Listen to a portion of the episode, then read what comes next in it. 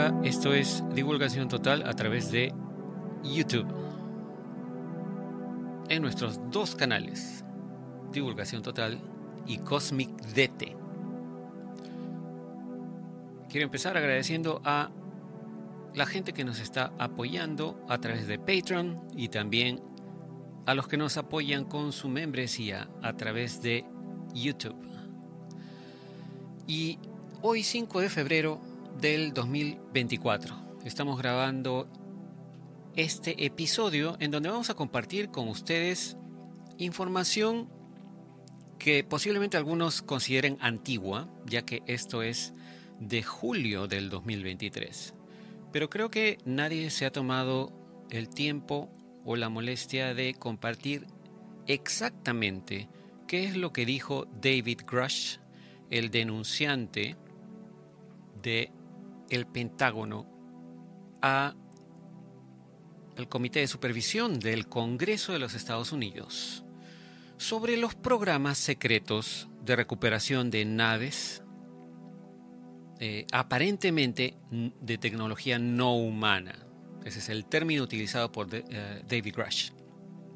Así que vamos a empezar primero compartiendo qué es lo que dijo David Grush en su testimonio al Congreso, em, específicamente en su presentación. ¿no? Dijo, señor presidente, presidente del comité en donde estaba eh, dando su testimonio. Dijo, señor presidente, miembros del comité de alto rango y congresistas. Gracias, estoy feliz de estar aquí. Este es un tema importante y les agradezco por su tiempo. Mi nombre es David Charles Grush. Fui oficial de inteligencia durante 14 años, tanto en la Fuerza Aérea de Estados Unidos con el rango de mayor, como más recientemente, del 2021 al 2023, en la Agencia Nacional de Inteligencia Geoespacial, a nivel civil, GS-15, que es el equivalente militar de un coronel de pleno derecho.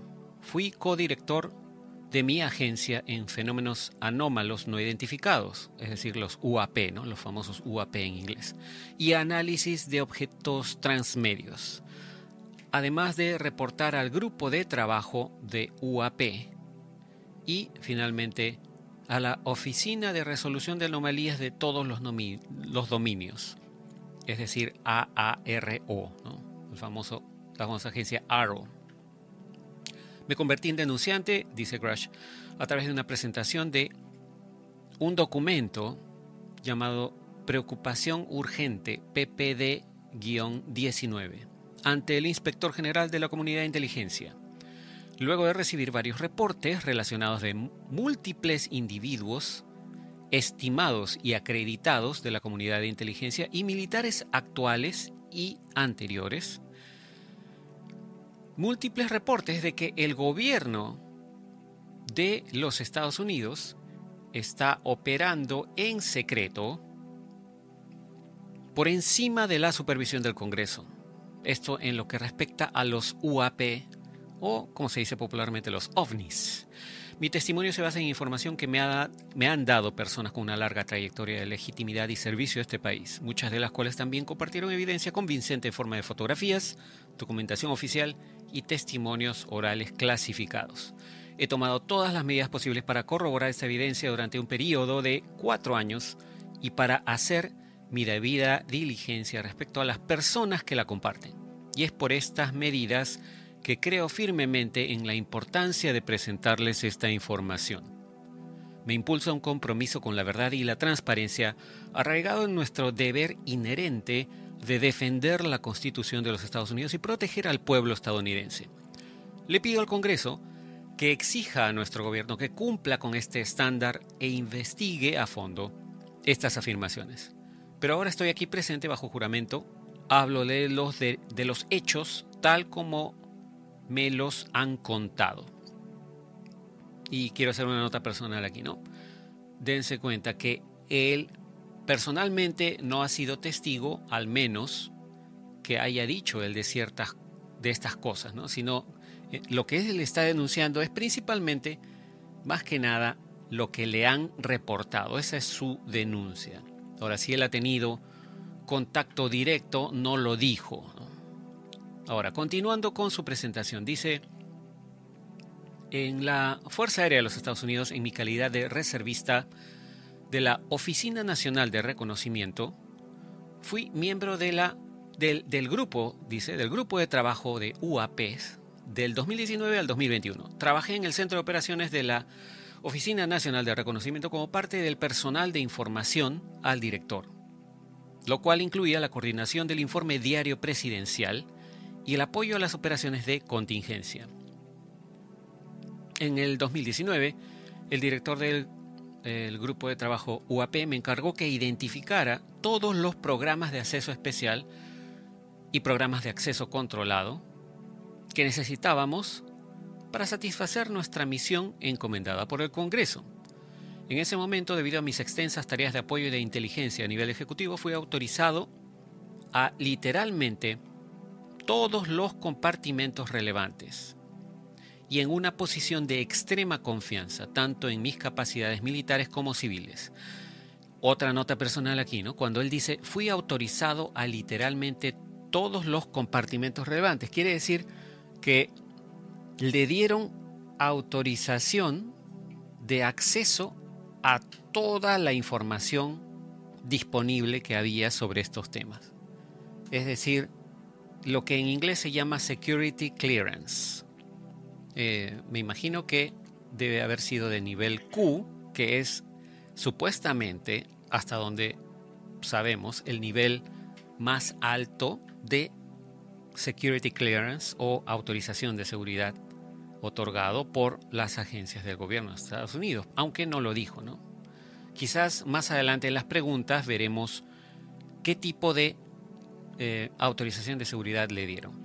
Pero, eh, además, otra, otra salvedad que quería hacer antes de continuar con el testimonio de Crush es que durante esta audiencia fueron tres los testigos que fueron interrogados. No solamente David Grush, sino también otros tres, perdón, otros dos oficiales militares de uno de la Fuerza Aérea y otro de la Marina, que ellos sí tuvieron contacto directo con naves durante su, digamos, su trabajo como militares. Pero eso ya es tema de otro video en todo caso, ¿no? En este caso vamos a ceñirnos estrictamente a lo que dijo Grush. Continuando, dice Grush, me informaron en el curso de mis deberes oficiales de un programa de ingeniería inversa y recuperación de UAP estrellados de varias décadas y al cual se me negó el acceso a lecturas adicionales. Tomé la decisión, basándome en los datos que recopilé, de reportar esta información a mis superiores y a varios inspectores generales y, en efecto, de convertirme en un denunciante. Como ustedes saben, he sufrido represalias por mi decisión, pero tengo la esperanza de que mis acciones conduzcan en última instancia a un resultado positivo de mayor transparencia. Gracias y estaré feliz de responder sus preguntas. Luego, ah, durante su presentación también hay otro texto que es la frase de cierre. Y la frase de cierre de Grush decía, con gran pesar y espíritu decidido es que me presento bajo juramento ante ustedes hoy, después de haber tomado la decisión basándome en los datos que recopilé y reporté para proporcionar esta información al comité.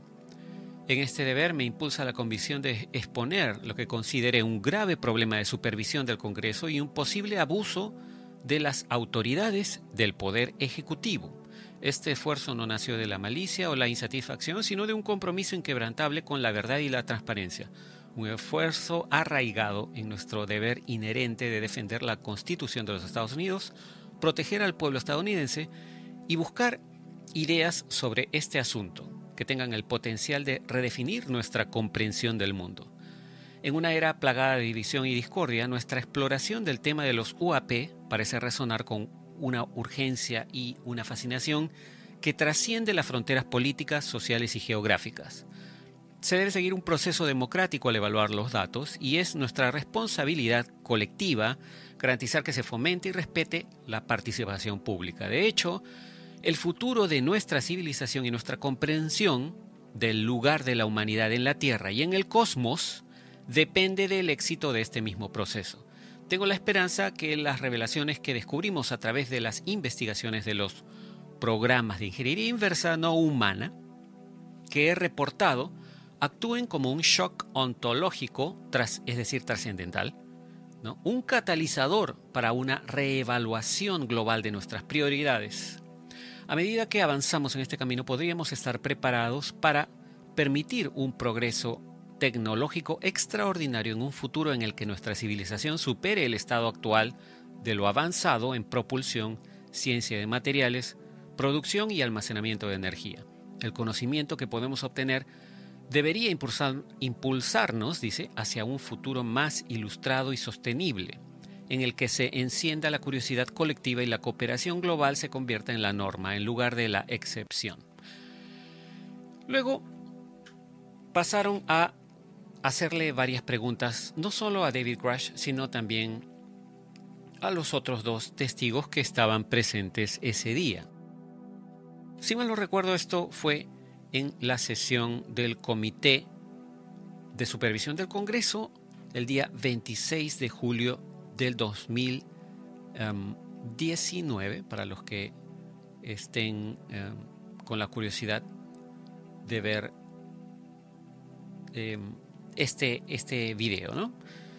Y, perdón, del 2023, no del 2019. Julio del 2023 fue. Entonces, luego pasaron varios congresistas a hacerle pregunta a los tres eh, testigos, pero nos vamos a ceñir en las respuestas de David Grush, ¿no? Entonces, el congresista Grothman empezó haciendo preguntas y dijo, señor Grush, esa fue la primera pregunta que hizo Grothman, ¿no? El congresista Grothman. Señor Grush, en su denuncia ante el inspector general de la comunidad de inteligencia, usted afirma que cree que se está ocultando información. ¿Qué tipo de información cree que estaba oculta y cree que debería permanecer oculta? Grush dijo, Sí, puedo hablar de eso muy brevemente, de manera no clasificada. Como usted sabe, la mayor parte de mi denuncia fue clasificada para las comunidades de inteligencia, tanto la actividad de adquisición como de explotación de material, también la base de referencia de los UAP, pero sin compartirla con, usted sabe, profesionales de inteligencia que en realidad están dando instrucciones a los pilotos eh, sobre ese tipo de información. Luego Grothman pasó a decirle, ¿no? Señor Grush, ¿cree usted que nuestro gobierno posee UAPs?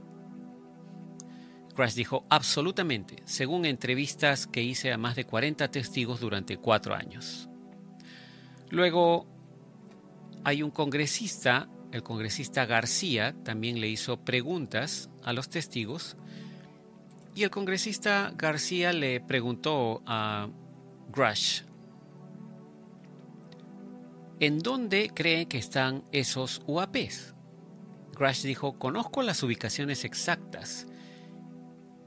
Y esas ubicaciones fueron proporcionadas ya al, al, inspector general y algunas de ellas a los comités de inteligencia. De hecho, hice que las personas con conocimiento de primera mano proporcionaran una divulgación protegida al inspector general. Y el congresista García, bueno, nada más no, no insistió y le dijo solamente gracias. Ahora, el congresista Burchett también le hizo preguntas a David Grush. Le dijo, señor Grush, gracias por estar aquí, hermano, y muchas gracias a todos. Y le pregunta, ¿se ha enfrentado usted a alguna represalia por alguno de sus testimonios o algo por el estilo? Crash le dijo, sí, tengo que tener cuidado con lo que digo en detalle, porque hay una investigación abierta por represalias en mi nombre y no quiero comprometer esa investigación proporcionando algo que pueda ayudar a dar información a alguien. Pero fue muy brutal y muy desafortunado. Algunas de las tácticas que utilizaron, dijo Crash, me perjudicaron tanto a nivel profesional como personal, para ser sincero. Sí, dijo, ¿no? Y Burchett le pasa a preguntar, es muy lamentable. Como dicen, cuando estás sobre el objetivo es cuando más te disparan. ¿Tiene usted algún conocimiento personal de individuos que hayan resultado perjudicados o heridos en los esfuerzos por encubrir u ocultar esa tecnología extraterrestre? Grush le responde sí, personalmente, es decir, los conoce personalmente, ¿no? Burchett le pregunta, ¿ha usted oído o, o alguien ha sido asesinado que usted sepa o que conozca o que haya oído hablar al respecto? Imagino, dice. Grush le dice, debo tener cuidado al hacer esa pregunta. Dirigí, nada más dijo, dirigí a las personas con ese conocimiento a las autoridades correspondientes. Burchett le dice, quizás ah, si pudiéramos acceder a un área confidencial, es decir, a un SCIF, ¿no? que son estas instalaciones preparadas para compartir información ultra secreta. Podríamos hablar de eso, dijo Burchett, pero lamentablemente se nos negó el acceso al SCIF y eso es muy lamentable en este escenario. Nota personal aquí, ¿no? Dense cuenta, los congresistas pidieron tener acceso a un SCIF para hacer las preguntas sobre temas clasificados a Grush y otros denunciantes y se les negó el acceso a estas instalaciones. No los dejaron. Luego hay algunas preguntas de otro congresista, el congresista Raskin, y como dije, vamos a ir a las preguntas que le hizo Raskin a Grush nada más, ¿no? Señor Grush, dijo el congresista Raskin, ¿y usted? ¿Cuál fue su experiencia después de hablar en público? Dijo Raskin y Grush le dice, bueno, solo han pasado unos dos meses, más o menos. Entonces supongo que mi experiencia ha sido um, lo que podríamos decir un apoyo abrumador por parte de antiguos colegas míos que, usted sabe, me enviaron mensajes privados y lo agradezco. Pero sí tengo conocimiento de actividades de represalia planificadas y activas contra mí y otros colegas, y eso es muy molesto. Raskin le pregunta, ¿represalias de parte de quién? Y Grush dice, ciertos altos directivos de algunas agencias con las que estuve anteriormente asociado, y eso es todo lo que diré públicamente pero puedo proporcionar más detalles en un entorno cerrado. Raskin le dice, ok, bueno, espero que usted comprenda que habrá un rechazo bipartidista a cualquier intento de vilipendiar, demonizar o tomar otras represalias contra nuestros testigos y personas que están diciendo la verdad desde su perspectiva. Crash le responde, sí, hubo ciertos colegas míos que fueron administrativamente brutalmente atacados. Y de hecho me enoja mucho como líder el ver que eso le sucede a otros compañeros de trabajo y en realidad a mis superiores durante los últimos tres años. Raskin le dice, ¿cómo explica usted esa respuesta? Eso parece una respuesta extraña. Y Grush le dice, yo lo llamo terrorismo administrativo. Ese es su modus operandi, su herramienta para silenciar a la gente, especialmente, como usted sabe, el servicio gubernamental de carrera se preocupa por su, por, es por eso mismo, por su carrera, se preocupa por su autorización de seguridad, por su reputación para ascender en la escalera, y cuando se amenaza ese flujo, es decir, la trayectoria personal, mucha gente retrocede. Pero estoy aquí para representar a esas personas, dijo. Y luego en ese momento ya Raskin lo interrumpe y pasa a preguntarle a, al otro testigo, ¿no? en este caso el comandante uh, Fravor. Luego empezaron las preguntas de la congresista Ana Paulina Luna. Le dice ella, señor Grush, al hablar con usted ayer simplemente eh, quería, después de hablar con usted ayer, dijo, ¿no? simplemente quería dar seguimiento a las preguntas del representante Raskin.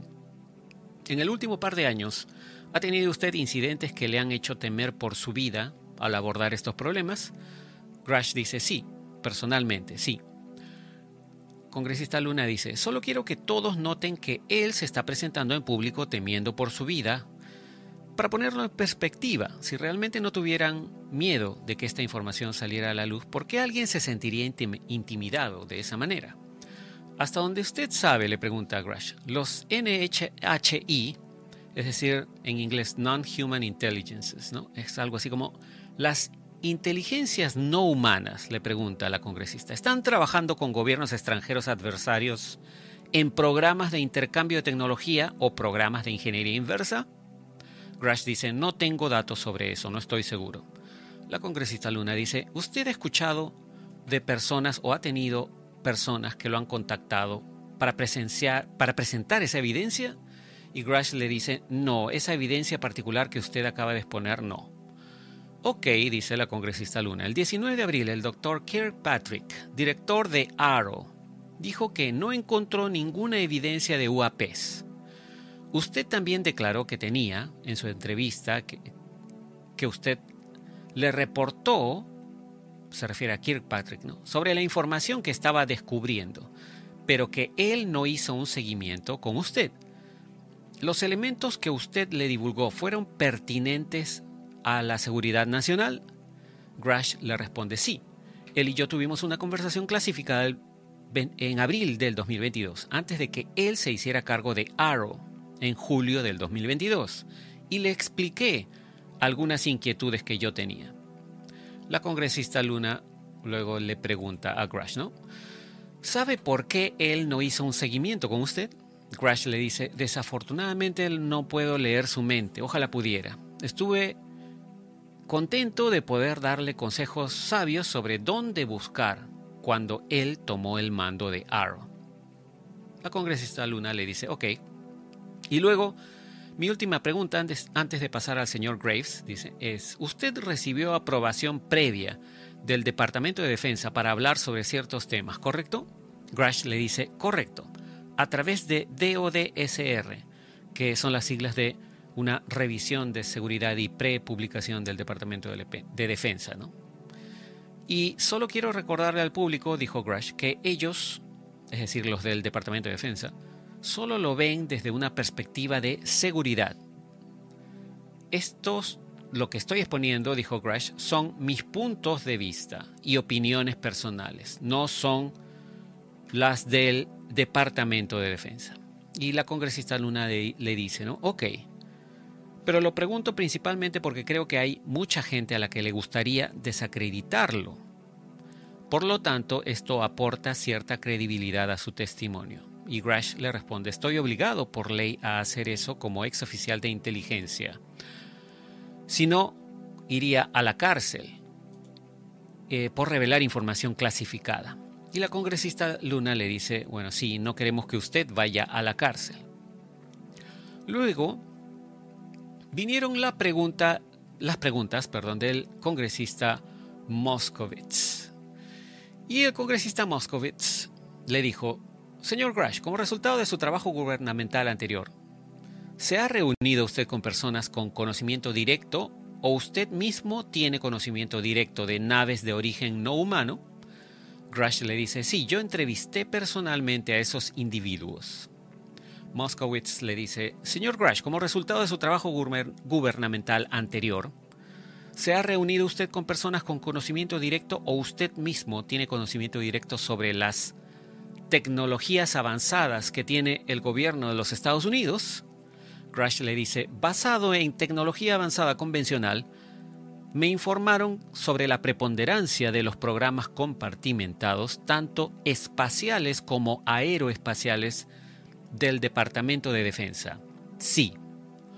El congresista Moskowitz le pregunta, ¿usted tiene conocimiento o tiene motivos para creer que existen programas en el espacio de tecnología avanzada que no están autorizados? Grush le responde sí. El congresista Moskowitz dice, ok, y cuando dice que están por encima de la supervisión del Congreso, ¿qué quiere decir? Grush responde, es una pregunta complicada. Bueno, hay algo, como usted sabe, yo lo llamaría abuso aquí. Entonces, la supervisión del Congreso de los programas de acceso especial convencionales, y usaré el título 10 del Departamento de Defensa como ejemplo, ¿ok? Entonces, la sección 119 del Código de los Estados Unidos analiza la supervisión de los programas de acceso especial por parte del Congreso y la capacidad del Departamento eh, de eh, Energía, el Departamento de Defensa y del Secretario de Defensa de renunciar a la presentación de reportes al Congreso.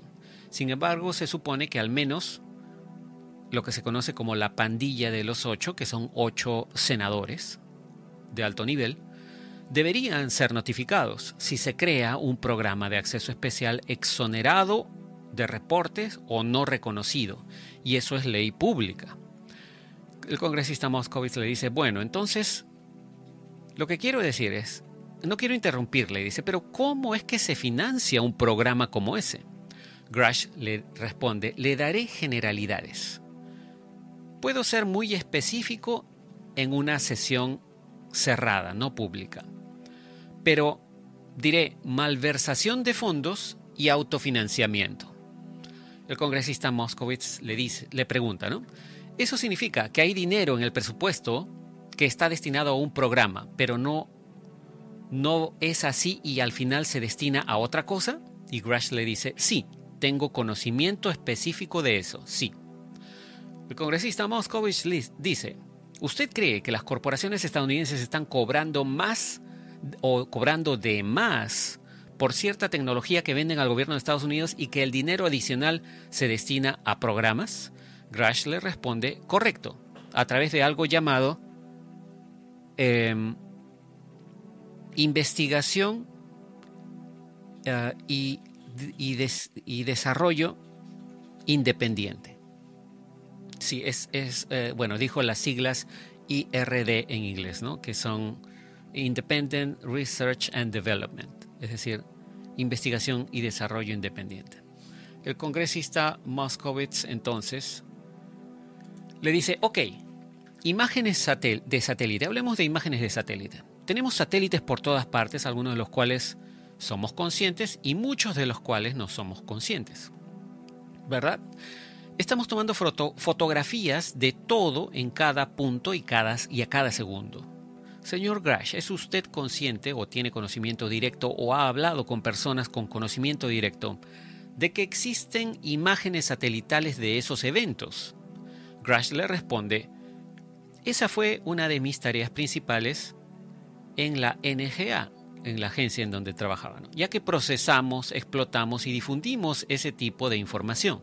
He visto varios casos, algunos de los cuales, según tengo tenido, y por supuesto, Dejé la NGA en abril, dice, por lo que esa es mi fecha límite de información. Pero yo personalmente revisaba tanto lo que llamamos recolección de arriba como otras plataformas estratégicas y tácticas que fueron, eh, y, ni siquiera podría explicarlo prosaicamente, dice. Y por cierto, también tengo una licenciatura en física, pero Dice, tuve eh, o soy consciente de que lamentablemente ustedes no han visto esos informes o esos reportes y no sé por qué.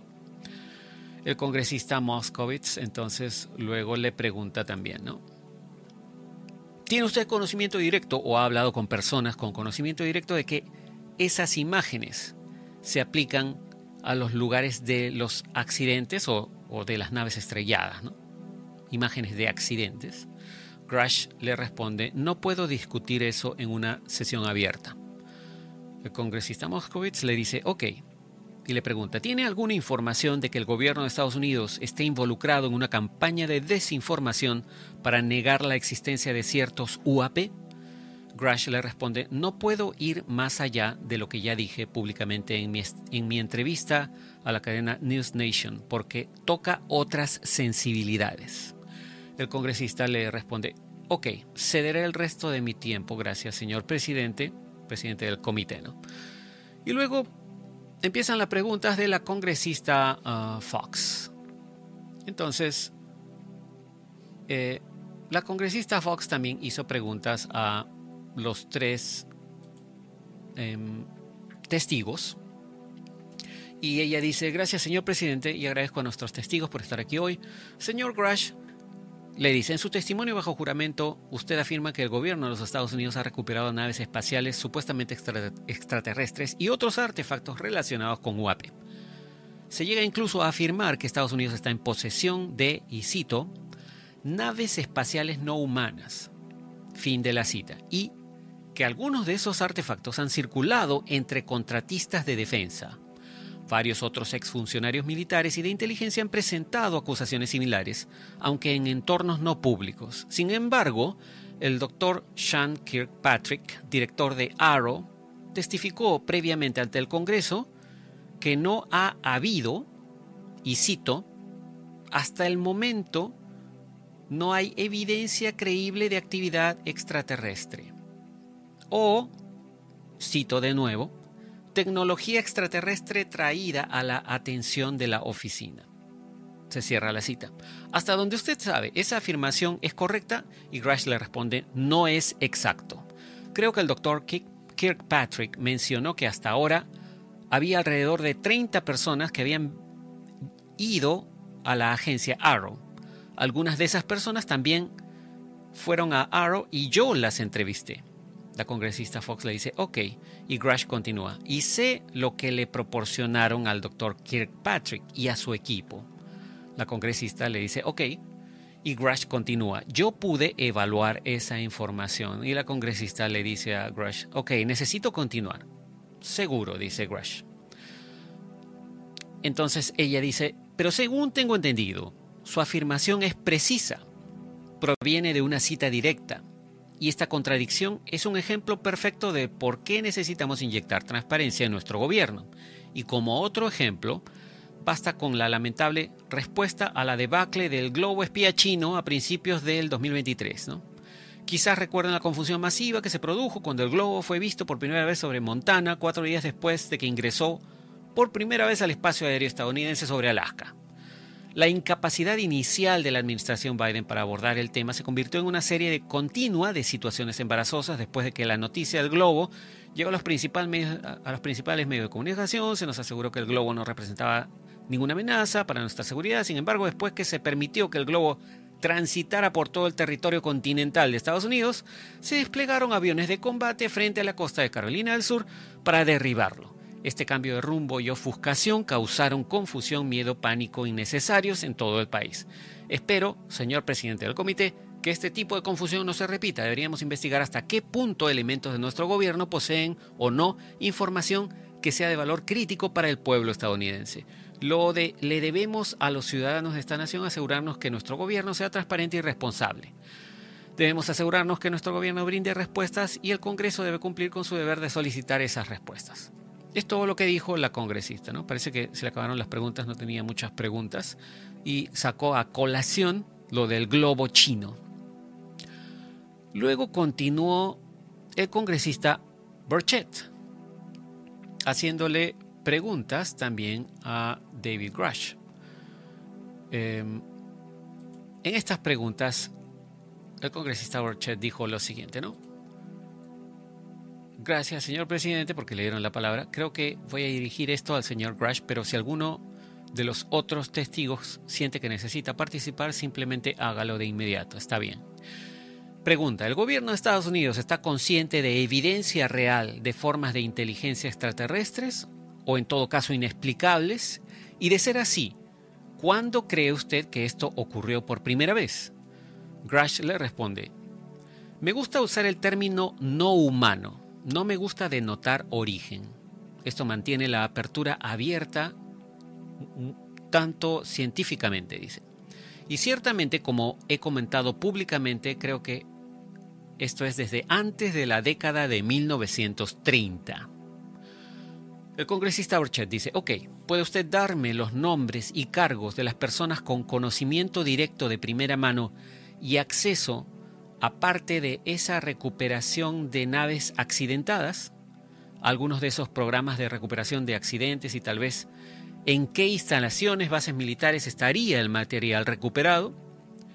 Y sé, continúa el congresista Burchett, que muchos en el, Congreso, en el Congreso hablaron de que iríamos al Área 51 y usted sabe, de cualquier manera ya no hay nada ahí. Es simplemente, como usted sabe, y, y bueno, refiriéndose al Congreso, dice, nosotros nos movemos como un glaciar, tan pronto como lo anunciamos, estoy seguro que los camiones de mudanzas llegaron, por favor, dice.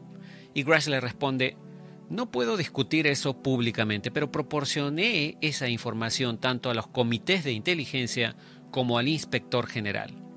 Ya van varias veces, esto es nota personal, ¿no? Dense cuenta, ya van varias veces que David Grush dice que ya ha dado la información de los lugares donde estarían las naves y donde eh, tendrían escondida esa tecnología avanzada a los comités de inteligencia del Congreso. Este es el comité de supervisión, no es el comité de inteligencia. Y también se lo ha dado al inspector general de la comunidad de inteligencia. Pero nada de eso salió hasta hoy a la luz. ¿no? El congresista Borchet luego continúa ¿no? y le pregunta, ah, no puedo, eh, bueno, dice, ¿no? La pregunta es, ¿y podríamos obtener eso quizás en una instalación SCIF, es decir, una instalación preparada para compartir información ultra secreta? Si nos permitieran entrar en un SCIF con usted, probablemente eso sería ah, algo que usted podría hacer.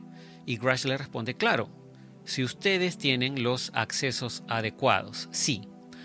Cuando Grash dice los accesos adecuados, se refiere a que no es solamente ir a un SCIF para compartir la información ultra secreta, sino que los congresistas además tienen que tener la autorización de, seguridad pertinente o las security clearances. ¿no?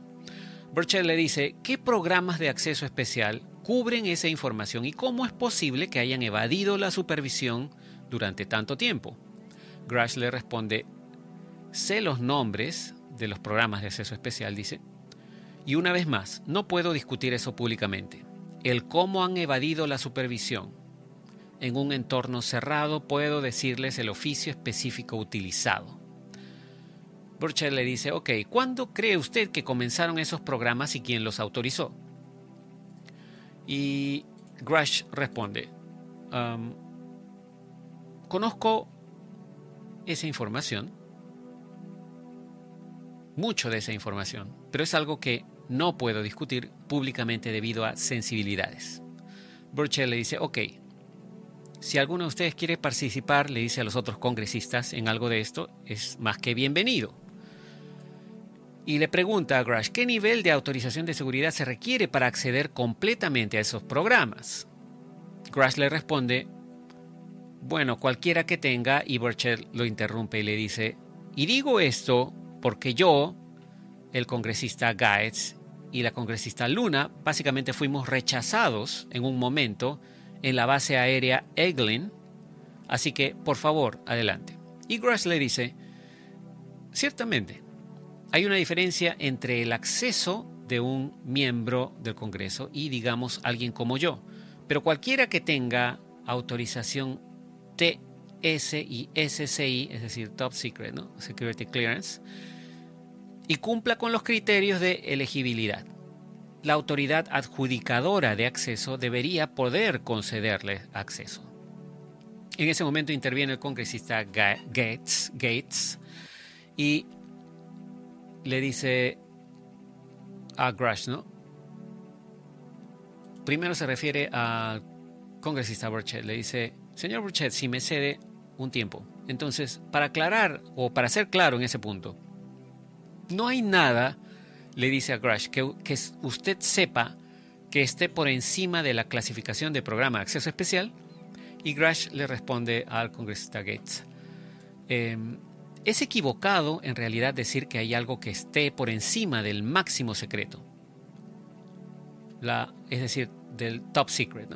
La orden ejecutiva 13526 detalla los niveles de clasificación. Y el congresista Gates le dice, correcto, pero me baso en eso porque nosotros podemos tener acceso a esos programas y por lo tanto la noción de que no se nos está dando ese acceso desafía en cierto modo nuestra memoria muscular típica aquí en el Congreso. Ah, gracias. Eh, y luego dice, congresista Burchett, le cedo le vuelta el tiempo o la palabra. Y el congresista Burchett continúa allí, ¿no? Eh, haciéndole preguntas a Grush. En ese sentido, dice, el título 10 puede usted que lo sepa o no, pero la autorización de seguridad de, del título 10 y del título 50 parecen decir que son ineficientes. Entonces, ¿quién decide eso, en su opinión? En el pasado, ¿quién ha decidido uh, es esta, eh, quién tiene acceso o no? Y Grush dice, bueno, es un grupo de altos funcionarios ejecutivos de carrera. Y Burchett le responde, ¿no? Son funcionarios del gobierno Y Grush le dice, tanto dentro como fuera. Burchett le pregunta, ¿dentro fuera de qué? Y Grush le responde, tanto dentro como fuera del gobierno. Y eso es lo más lejos que puedo llegar. Burchett le dice, le entiendo, está bien. Bueno, eso lleva a mi siguiente pregunta. ¿Qué corporaciones privadas están directamente... ¿Qué corporaciones privadas, dice Burchett, están directamente involucradas en ese programa? ¿Cuánto dinero de los contribuyentes de impuestos se ha invertido en esos programas? Que usted sepa. Lo que quiero decir es que nosotros sabemos y auditamos al Pentágono todos los años, y yo he estado aquí ya cinco años, y fallan la bendita auditoría todos los años, dice.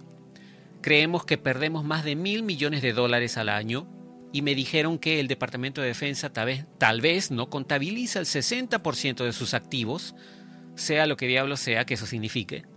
En el sector público, dice Berchet, vas a la cárcel por ese tipo de basura. Entonces dígame. Y Grush le responde, sí, sé que cuando tengo un dólar de menos en mi reporte de viajes del DTS, es decir, el Defense Travel System, el sistema de viaje del Departamento de Defensa, cuando tengo un dólar de menos en mi reporte me regañan, pero parece que no funciona al revés, ¿verdad? Burchett le dice, sí, ah, si usted vende más de 600 dólares de cosas en ebay.com, recibirás una llamada del eh, Servicio de Rentas Internas. Entonces, por favor, dígame, ¿qué corporaciones? Y Grush le responde, no conozco las métricas específicas hacia el final de su pregunta. Las corporaciones específicas las proporcioné a los comités en divisiones eh, específicas y pasé más de 11 horas con ambos comités de inteligencia. De nuevo, ¿no? Aquí está confirmando Grush al congresista Burchett que ya ha dado bastante información a los comités de inteligencia y no se ha hecho nada al respecto, ¿no? Continuando, el congresista Burchett dice, ok, ¿hubo alguna campaña activa de desinformación del gobierno de Estados Unidos para negar la existencia de fenómenos aéreos no identificados y de ser así, ¿por qué? Grush responde, no puedo ir más allá de lo que ya he explicado públicamente al respecto. Burchett le dice, ok, me han dicho que le pregunte qué es eso y cómo incluirlo en el expediente. Grush le pregunta cuál y bueno, aquí la congresista Luna interviene y dice, lo que usted declaró públicamente en sus entrevistas para el registro del Congreso. Grush dice, si hace referencia a mi entrevista en News Nation y hablé y que hablé de una campaña de varias décadas, usted sabe, para privar de derechos al interés público, básicamente. la congresista Luna le dice, bueno, gracias y el congresista Luna, no, perdón, el congresista Burchett ya en ese momento se disculpa porque se pasó su tiempo y luego empiezan las preguntas de la congresista Ocasio Cortés. Ella dice, gracias señor presidente del comité y gracias a nuestros testigos por venir aquí hoy. Estoy de acuerdo con el miembro de alto rango del comité, así como con varios miembros aquí del comité en pleno, en que este es el comité para denunciantes y también para la protección de los denunciantes. Entonces entendemos lo que están poniendo sobre la mesa y lo que están poniendo en juego aquí. Se lo agradecemos. Señor Grush, usted formó parte del grupo de trabajo sobre fenómenos anómalos no identificados o UAP, creado en la Ley de Autorización de Defensa del año 2020, ¿correcto? Grush le responde sí. La congresista Ocasio Cortés dice, se han mencionado algunas cosas aquí durante esta audiencia que quería retomar.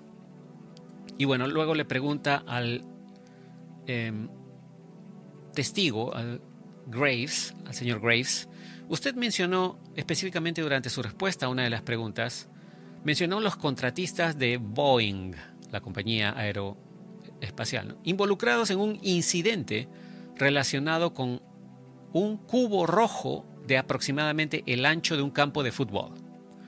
Me preguntaba si podría hablar un poco sobre la interacción, o el señor Grush, o cualquiera de ustedes, dice, sobre las interacciones entre las empresas contratistas de defensa y cualquier programa o actividad relacionada con los UAP. Y Graves dice, bueno, solo diré, diré que la información sobre los propios contratistas fue proporcionada por un testigo y no tengo ningún detalle particular sobre esa relación. Comprendido, dijo la congresista, y Grush luego uh, dice, el tipo de... Eh, eh, dio una frase bien extraña, ¿no? dice, es el tipo de cimas de olas generales, sin clasificación. Y luego dijo, los contratistas, como usted sabe, o los dobladores de metales, por así decirlo, los que realizan desempeños específicos en contratos gubernamentales. Esa fue su respuesta. Ocasio Cortés le dice, ¿están ellos obligados a emitir alguna divulgación sobre avistamientos de UAP o realizan algún reporte al respecto? Grush le responde, en términos de los contratistas, no que yo sepa. Ocasio Cortés dice, bueno, no están obligados entonces. Ok, ahora, en lo que respecta a la notificación que usted mencionó sobre los programas de investigación y desarrollo independientes, hemos visto a contratistas de defensa abusar de sus contratos antes a través de este comité. Lo he visto personalmente y también he visto que se abusa de los requisitos de notificación al Congreso.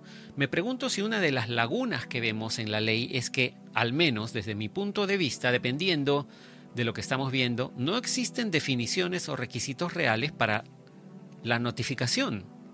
¿Existen? ¿Qué métodos de notificación observó usted cuando dicen que notificaron al Congreso? ¿Cómo lo hicieron? ¿Tiene idea de eso?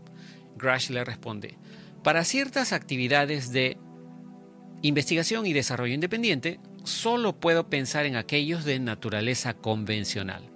A veces fluyen a través de ciertos, uh, simplemente diré, ciertos programas de acceso especial que tienen autoridad consciente sobre la Fuerza Aérea o algo así. Y esos son compartimentos reportados al Congreso. Pero la investigación y desarrollo independiente es literalmente interna a los contratistas entonces, entonces mientras se trate de, dinero, ya sea ganancias, inversión privada, etc., ellos hacen lo que quieren.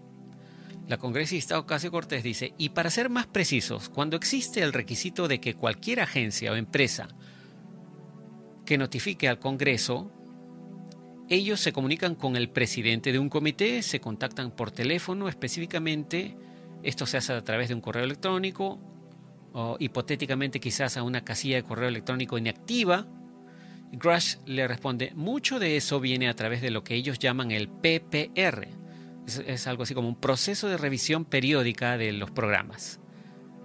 Si es, como usted sabe, un programa de acceso especial o un programa de acceso controlado, y luego van a los comités específicos, ya sea el SASC, el HASC, etc. Ocasio Cortés lo interrumpe y le dice, gracias, pido disculpas, simplemente mi tiempo es limitado. Ahora, como solo me queda un minuto, me disculpo. Hoy solo tenemos un total de cinco minutos, pero para que quede constancia, si ustedes estuvieran en mi lugar, le pregunta a los testigos, ¿dónde buscarían títulos, leyes, programas, departamentos, regiones, si pudieran nombrar algo? Y lo dejo como una pregunta abierta para los tres testigos. Grush la respuesta de Grash fue, estaré encantado de ofrecerle esa información en un ambiente cerrado. Puedo decírselo específicamente. Luego pasaron las preguntas del congresista Biggs. Ok, dijo, ahora, eh, pasó a pasando a las preguntas específicas a Grash. Dijo, los llevaré... Eh, dijo, primero dijo que él es, ¿cómo se dice? Muy escéptico, ¿no? Él no cree nada hasta no verlo. Entonces luego dijo, dicho esto, los llevaré a instancias específicas alrededor del valle de Phoenix, porque es donde yo vivo, en Arizona. Es un congresista por Arizona. En el año 97 tuvimos el famoso caso de las luces en Phoenix. No sé si alguno de ustedes está familiarizado con eso. Hubo dos cosas que acompañaban a ese evento. Y la explicación era que había un campo de entrenamiento militar frente al Look y el campo de entrenamiento Barry Goldwater. ¿Saben algo diferente además de la explicación oficial de esas luces? Eh, David Grush respondió, solo lo que está en la lengua vernacular pública al respecto.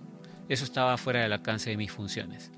Luego el congresista Biggs dice, bueno, si es cierto que los UAP están teniendo un impacto en los campos de entrenamiento y esta administración considera que es una cuestión legítima, ¿qué medidas puede tomar el Congreso para abordar ese impacto en los campos de entrenamiento militares? Y lo digo teniendo dos campos de entrenamiento muy grandes en mi estado.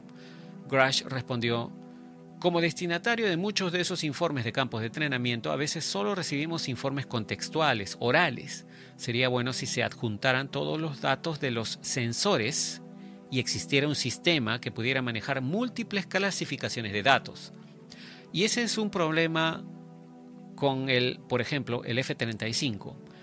Ese avión nunca fue construido para ser una plataforma de recolección de inteligencia y es un dolor de cabeza obtener esos datos de ahí.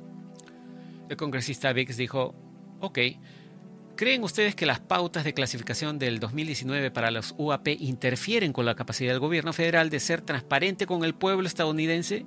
¿Y creen que debemos ser más transparentes con el pueblo estadounidense?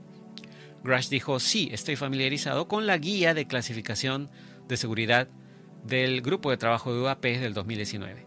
Creo que es justa, de hecho ayudé a redactarla con el director. Biggs le dijo, oh, oh, entonces tienes un sesgo. Grush respondió, diré lo siguiente, lo llamaré más bien una actitud perezosa respecto a la desclasificación de videos. Lo que quiero decir es que he visto algunos de los videos de la reciente nave estrellada y no vi ninguna razón por la que no pudieran haberse publicado esos videos mientras enmascaren, como usted sabe, algunos datos. El pueblo estadounidense merece ver esas imágenes y ese video completo en movimiento. Bueno, luego de esto pasaron a las preguntas del congresista Burleson dijo, este congresista también dijo que es escéptico, ¿no? Miren, llevo aquí seis meses, en el Congreso se refiere, ¿no? Y soy bastante escéptico. No confío en nada de lo que haya o diga en esta ciudad, se refiere a Washington DC, obvio. Y, y además creo que es porque soy de Missouri. Siempre tengo que verlo, dice, ¿ok? Dicho esto, se han dicho muchas cosas en público, señor Grush, por lo que quiero abordar, si podemos, algunos detalles específicos. En un momento usted dijo que ha ocurrido actividad dañina o actividad agresiva. ¿Alguna actividad en sus reportes ha sido agresiva, hostil? Grush dijo, conozco a varios colegas míos que sufrieron lesiones físicas. Uh, y Burleson le pregunta, ¿por los UAP o por personas dentro del gobierno federal? Grush le responde, ambos. Ok, dice Burleson, entonces, ¿ha habido actividad de tecnología y o seres extraterrestres o no humanos que hayan causado daño a los humanos? Grush responde, no puedo entrar en detalles en un entorno abierto, pero al menos en la actividad que presencié personalmente, y tengo que tener mucho cuidado aquí porque usted sabe, eh, siempre te dicen que nunca reconozcas cómo se hacen las cosas, ¿verdad? Entonces, lo que presencié personalmente, dijo Grush, mi esposa y yo fue muy perturbador. Burleson le dice, ok, de hecho, uno de mis electores me envió la siguiente pregunta y pensé en hacerla ya que tengo la misma idea. Usted ha dicho que Estados Unidos tiene naves espaciales intactas. Dijo que el gobierno tiene cuerpos o especies alienígenas. ¿Ha visto usted? ¿Ha, visto la nave espacial? Grush le responde, tengo que tener cuidado al describir lo que he visto de primera mano, y no en este entorno. Pero podría responder a esa pregunta a puerta cerrada. Burleson le dice, ¿usted ha visto alguno de los cuerpos? Grush le responde, eso es algo de lo que yo mismo no he sido testigo. Burleson le dice, ok, y dicho esto, usted sabe la otra afirmación que se hizo y que me resultó intrigante porque eh, desde mi punto de vista ah, es intrigante, ha sido que estamos a miles de millones de años luz de distancia de cualquier otro sistema y el concepto de que una especie alienígena que es lo suficientemente avanzada tecnológicamente como para viajar miles de millones de años luz llega aquí y de alguna manera es lo suficientemente incompetente como para no sobrevivir a la Tierra o se estrelle, es algo que me parece un poco descabellado. Habiendo dicho esto, usted ha mencionado que existe un potencial interdimensional. ¿Podría explicarnos eso? Grush dice, para responder a su primera pregunta, usted sabe Estoy aquí como testigo de hechos y no como experto, pero le daré al menos un marco teórico desde el que pueda trabajar y explicar lo de naves estrelladas. Independientemente de su nivel de sensibilidad, usted sabe, los aviones se estrellan, los autos se estrellan, eh, y bueno, luego utilizó un término militar, ¿no? Dijo, eh, hay una cantidad de sorties o, objetos, ¿no? O naves. Por muy alta que sea esa cantidad, un pequeño porcentaje terminará, como usted sabe, en fracaso de la misión, por así decirlo, como decíamos en la Fuerza Aérea. Y luego en términos de multidimensionalidad, ese tipo de cosas, el marco con el que estoy familiarizado, por ejemplo, es algo llamado principio holográfico. Se deriva de la relatividad general y la mecánica cuántica. Y eso es, si quiere imaginarlo así, ¿no? Es como cuando un objeto tridimensional, como por ejemplo usted, proyecta una sombra sobre una superficie bidimensional o de dos dimensiones, que es el, eh, lo cual es el principio holográfico. Se refiere a que como un objeto tridimensional proyecta una sombra en el piso, por ejemplo, ¿no? Y luego en términos de multidimensionalidad, de eso se trata, dice. Por lo tanto, usted podría ser proyectado o cuasi proyectado desde un espacio de dimensiones superiores a una dimensión inferior. Es una metáfora científica que en realidad se puede cruzar literalmente hasta donde tengo entendido, pero probablemente haya personas con doctorados que posiblemente podrían argumentar al respecto, ¿no? Burleson le dice, pero ¿no ha visto usted ninguna documentación de que eso es lo que esté ocurriendo? ¿Es una teoría? Grush le responde, es solo discusión del marco teórico. Ok, dice Burleson, la navaja de Ockham eh, es que, eh, bueno, y luego le pregunta, ¿no? Se, detiene y luego le pregunta, ¿se ha identificado que esas aeronaves están siendo producidas por, usted sabe, contratistas militares nacionales? ¿Hay alguna evidencia de que eso es lo que se está recuperando? Grush le responde, no que yo sepa. Además, las recuperaciones son anteriores a muchos de nuestros programas avanzados de los que yo anteriormente estaba comentando. Burleson le dice, entonces, ¿sería seguro decir que podría haber un escenario hoy en el que tenemos un avión que se estrella porque ha estado involucrado en un programa de una agencia federal, pero la agencia que lo recupera no está al tanto de ese programa y a ellos les parece que es de origen alienígena? Crash responde, quiero decir que esa es una situación hipotética. No conozco ninguna situación histórica que coincida con la que usted acaba de describir. Burleson le dice, ¿no está usted consciente o no, no ha sucedido algo así de lo que usted tenga conciencia? No que yo sepa, dice Crash. Y bueno, luego Burleson se dio la palabra. Y luego pasaron a las preguntas de la congresista uh, Mays. Eh, ella fue la siguiente que le hizo preguntas al uh, testigo David Grush. La congresista Mays dijo, cuando reportaron sus experiencias con UAP, preguntando a los tres testigos, ¿no? ¿Alguno de ustedes enfrentó alguna repercusión con sus superiores, sí o no? Crash respondió, en realidad nunca he visto nada personalmente, aunque usted no lo crea.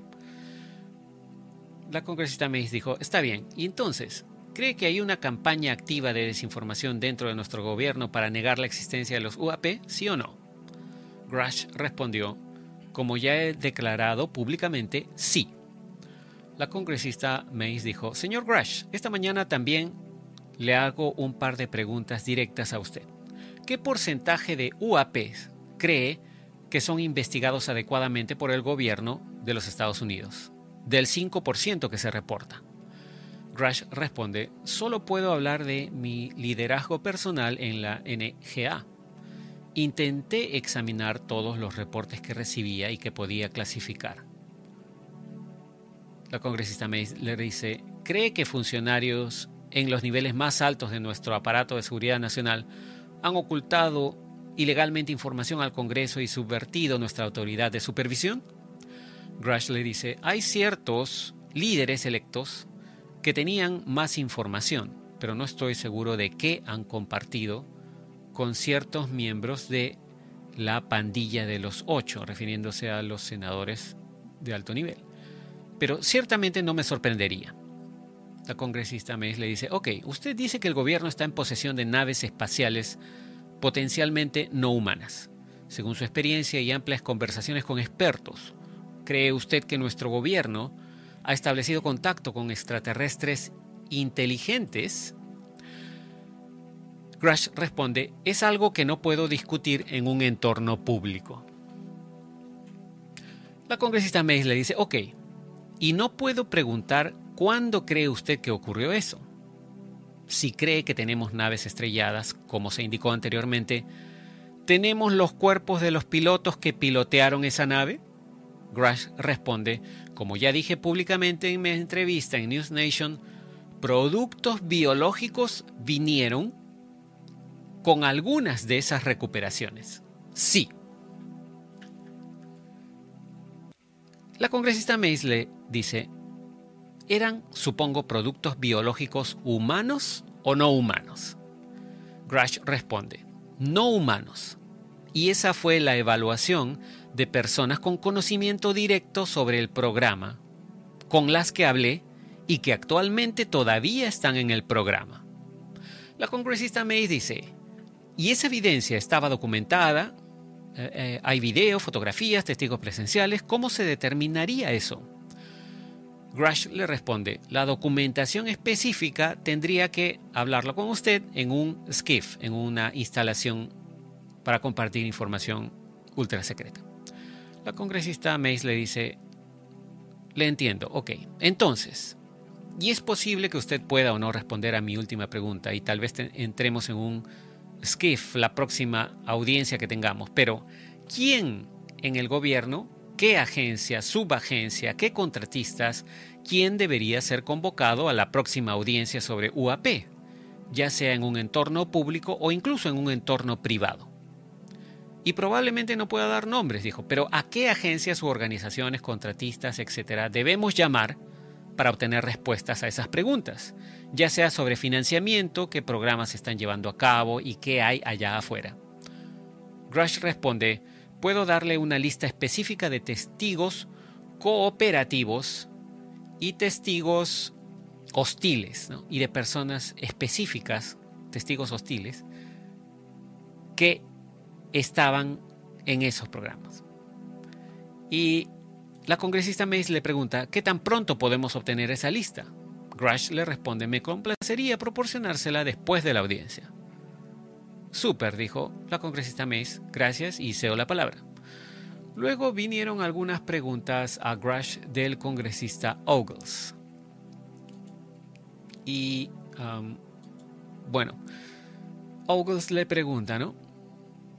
Nuevamente, en el ámbito de la seguridad nacional. ¿Es posible que esos UAP estén probando nuestras capacidades? ¿Sí o no? Eh, estas preguntas eran para los tres testigos. Grush respondió sí. Ogles pregunta, ¿es posible que esos UAP estén probando vulnerabilidades en nuestros sistemas actuales? Grush respondió sí. Ogles pregunta, ¿sienten ustedes, los testigos, basándose en su experiencia ah, y la información que han, tenido, que han tenido conocimiento, que esos UAPs representan una amenaza existencial para la seguridad nacional de los Estados Unidos? Grush respondió, sí, potencialmente. Ah, luego, Ogles preguntó, según la información que ha tenido, y hay y si hay algún indicio de que esos UAP estén interesados en nuestra tecnología y capacidades nucleares? Grush responde, por observación externa, claro, esa podría ser una evaluación justa. Sí. Ogles pregunta, ¿hay algún indicio de que el Departamento de Energía esté involucrado en la recopilación de datos y almacenamiento de los UAP? Grush responde, no puedo confirmar ni negar eso en un entorno público. Ogles pregunta, ¿podría usted hacerlo en un entorno seguro? Grush responde, sí. Al final eh, de las preguntas, Ogles dice, señor presidente del comité, creo que soy el último miembro en preguntar, pero claramente existe una amenaza a la seguridad nacional de los Estados Unidos de América. Como miembros del Congreso tenemos la responsabilidad de mantener la supervisión y estar al tanto de actividades de esas actividades para que, si corresponde, tomemos medidas. Alentaría al presidente del comité a exigir que todos, pero en particular el señor Grush, hablen con nosotros en un skiff. Y si se niega el acceso, me ofreceré personalmente como voluntario para iniciar la regla Holman contra cualquier personal o cualquier programa o cualquier agencia que niegue el acceso al Congreso. Señor presidente del comité, con esto cedo el resto de mi tiempo a mi colega de Tennessee, el señor Burchett. Y aquí vienen algunas preguntas finales de tres congresistas más, empezando con el congresista Burchett. Eh, bueno, dice, señor Ogo, gracias por las excelentes preguntas. Señor Grush, dice um, el congresista Burchett. Quizás le hayan preguntado esto antes, pero quiero estar seguro. ¿Tiene usted algún conocimiento personal de alguien que posiblemente haya resultado lesionado trabajando en ingeniería inversa de UAP? Crash responde sí. Burchett dice, ok. ¿Cómo resultaron heridos? ¿Fue o es algo así como una situación tipo radiactiva o algo que no comprendimos? He oído a gente hablar sobre incidencias del tipo de síndrome de La Habana. ¿Cuál fue su información acerca de eso? Crash responde, no puedo entrar en detalles, pero usted puede imaginar que al evaluar algo desconocido hay muchas potencialidades para las que uno no puede estar preparado completamente. Burchett le pregunta, ¿cómo cree que deberíamos manejar las quejas de denunciantes de UAP, como la suya, en el futuro? Grush responde, hubo un problema con mi queja, así que como usted sabe, el proceso PPD-19 va a los comités de inteligencia a través de la forma PPD-19 o el ICD-120. No hay una buena forma para que el inspector general de la comunidad de inteligencia proporcione eso a otros comités. Y pedí que mi información se enviara al Comité de Servicios Armados de la Cámara y el Senado porque hay acciones del título 10 en juego, pero no hubo un proceso fluido para hacerlo. Y Borchet le, confirma y le dice, bueno, sí, todo eso es un basurero, ¿no? ¿Conoce usted alguna persona que esté participando en programas de ingeniería inversa para ah, naves ah, no terrestres? Le pregunta Burchett. Y Grush responde, personalmente sí. Burchett le pregunta, ¿conoce a alguien que estaría dispuesto a testificar si hubiera protección para ellos? Grush responde, ciertamente, a puertas cerradas y con garantías de que violando su acuerdo de confidencialidad, el famoso NDA, ¿no? serán castigados administrativamente por ello. Burchett se la palabra y luego um, le dan la palabra a la congresista Luna y dice, me gustaría presentar para que conste en el registro del Congreso un artículo de News Nation que sigue a la entrevista completa del señor Grush, para que conste en el registro. Y bueno, el congresista Grothman dice sin objeciones, ¿no? Y eso va a quedar registrado en el Congreso. Y luego la congresista Luna dice, señor Grush, ¿por qué se refiere a este fenómeno como inteligencia no humana? ¿Por qué desviarse de la base de la vida extraterrestre? Grush dice, creo que el fenómeno es muy complejo y me gusta dejar analíticamente la mente abierta al origen específico. La congresista Luna dice, cuando dice origen específico, ¿A qué se refiere? ¿Puede dar más detalles sobre eso para aquellos que quizás no? Y Grush responde interrumpiéndole, ¿no? Sí, se trata de un origen extraterrestre tradicional o algo más que no entendemos del todo desde una perspectiva biológica o astrofísica. Simplemente, si se trata de todo eso, simplemente me gusta mantener la mente abierta sobre lo que podría ser. Ok, dice la congresista Luna, y en referencia a su entrevista con News Nation, usted hizo comentarios sobre tratados específicos entre gobiernos. El artículo 3 del Tratado de Armas Nucleares con Rusia identifica los UAP, los menciona específicamente. Hasta donde usted sabe, existen medidas de seguridad con gobiernos extranjeros u otras superpotencias para evitar una situación que se agrave en caso de que ocurra un evento malévolo de UAP. Grush responde, usted se refiere a un tratado real, eh, público en el registro de la ONU. Es curioso que haya mencionado eso. El acuerdo sobre medidas para reducir el riesgo de estallido de una guerra nuclear firmado en 1971, un tratado no clasificado disponible públicamente. Y si usted cita el de los archivos de seguridad en la Universidad Nacional George Washington, encontrará las disposiciones específicas desclasificadas. En el 2013, y la línea roja específica de tráfico de mensajes flash con los códigos específicos de conformidad con el artículo 3 y el artículo eh, también la situación 2, dijo, el cual se encuentra en el archivo de la NSA previamente clasificado. Lo que recomendaría, dijo Grush, y yo traté de obtener acceso pero me encontré con un muro de silencio en la Casa Blanca, fueron esos incidentes específicos en los que se utilizó ese tráfico de mensajes Creo que algunos estudios sobre eso abrirían la puerta a una mayor investigación utilizando esa información disponible públicamente. Y luego la congresista Luna dice, mi última pregunta, con 51 segundos restantes. Usted mencionó que los delitos de cuello blanco podrían estar ocurriendo en relación con un encubrimiento. ¿Puede, por favor, dar más detalles? Grush dice, tengo inquietudes basadas en las entrevistas que realicé durante mis deberes oficiales sobre posibles violaciones de las regulaciones federales de adquisiciones, ¿no? lo que se conoce en inglés como las FAR, Federal Acquisition Regulations. Es decir, se está refiriendo aquí Grush a algunas seguramente malversaciones de fondos comprando cosas, ¿no? Y bueno, con esto la congresista Luna cedió el resto de su tiempo.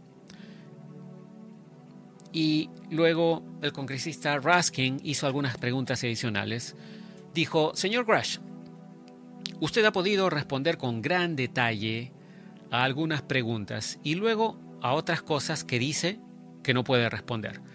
¿Puede simplemente explicar dónde está usted trazando la línea y cuál es la base para ello? Grush responde, es basado en mi revisión de seguridad del DODSR y lo que ellos han determinado que no esté clasificado. Raskin le dice, ya veo, entonces usted está respondiendo cualquier pregunta que simplemente requiera su conocimiento de preguntas no clasificadas, pero cualquier cosa que se relacione con asuntos clasificados, usted no está comentando en ese contexto. Grush responde, en una sesión abierta, pero estaré feliz de participar en una sesión cerrada al nivel adecuado. Luego Burchett dice, em, continúa preguntando, ¿no? Y le dice, esto es para los tres testigos, empezando por el señor Grace. Em, ¿Por qué se presentó usted o por qué se presentaron los tres testigos ¿no? para hablar de este tema? Y eh, la respuesta de Grush fue, por puro sentido del deber. Mi primer juramento lo hice cuando era cadete hace 18 años y todavía mantengo el juramento, incluso sin uniforme. Eh, luego Burchett dijo, permítame preguntarles a todos, ¿cómo puede el público contribuir a la presentación de reportes sobre UAP y qué vías creen que están disponibles para que el público informe esos avistamientos. Eh, la respuesta de Grush, específica de Grush, fue, solo tocaré el lado de los denunciantes, dijo. Uh, aliento, como saben, a los militares actuales y anteriores, a la comunidad de inteligencia y a los contratistas de la industria a que se presenten de manera legal ya sea a través de la comunidad de inteligencia o del Departamento de Defensa o cualquiera que sea el inspector general competente para que se unan a mí en esa discusión. Y bueno, Esto fue básicamente todo lo que palabra por palabra respondió específicamente David Grush a las preguntas de los congresistas y también la declaración que hizo con respecto a por qué había hablado públicamente como un denunciante y por qué había hablado eh, y por qué se había, digamos, acogido a esta protección de denunciantes para responder a, digamos, la protección de la nación, porque desde su punto de vista, aparentemente, él piensa que el público estadounidense debería estar enterado de todo lo que él pudo ver en los reportes que él ha recibido, aclarando que él en ningún momento, hasta el momento, ha dicho que él haya visto em, directamente ninguna de esta evidencia que le han reportado a él. Ahora, como dato adicional, me gustaría decir que eh, John Vivanco, uno de los visores remotos que trabaja con Ben Chastain y Rob Counts de eh, Rise.tv, hizo hace un tiempo ya una ah, sesión de visión remota durante la cual los visores remotos que trabajan con él pudieron ver cuál era la intención de David Grush al presentarse públicamente a hablar de estos temas. Y aparentemente todos los visores remotos coincidieron en decir que David Grush se estaba presentando simplemente porque su intención era em, decir la verdad de lo que él había visto y además protegerse él propiamente porque estaba recibiendo muchas amenazas y que su, su, um, su preocupación era las amenazas que estuvo recibiendo por, por toda la información a la que había eh, estado expuesto y aparentemente lo que dicen los visores remotos es eso, ¿no? Solamente estaba tratando de protegerse al hablar en público. Ahora, hay mucha gente que aún así, a pesar de todo esto, no confía en lo que David Grush dice. Eh, muchos medios masivos de comunicación han estado tratando de desacreditarlo, lo cual es un indicador interesante también, ¿no? Pero veremos cómo continúa esta situación de David Grush. Me he referido específicamente a él en esta sesión del Congreso porque él es el que tuvo la mayor cantidad de preguntas y él es el que dio la mayor cantidad de información con respecto a los programas secretos, naves recuperadas y también biología o cuerpos recuperados. Espero que esta información haya sido interesante. En una próxima en un próximo podcast, en un próximo episodio, estaremos uh, compartiendo más información al respecto, dependiendo de qué cosa salga al público. Muchas gracias por su atención. Nos comunicaremos en el próximo. Será hasta entonces. Cambio y fuera.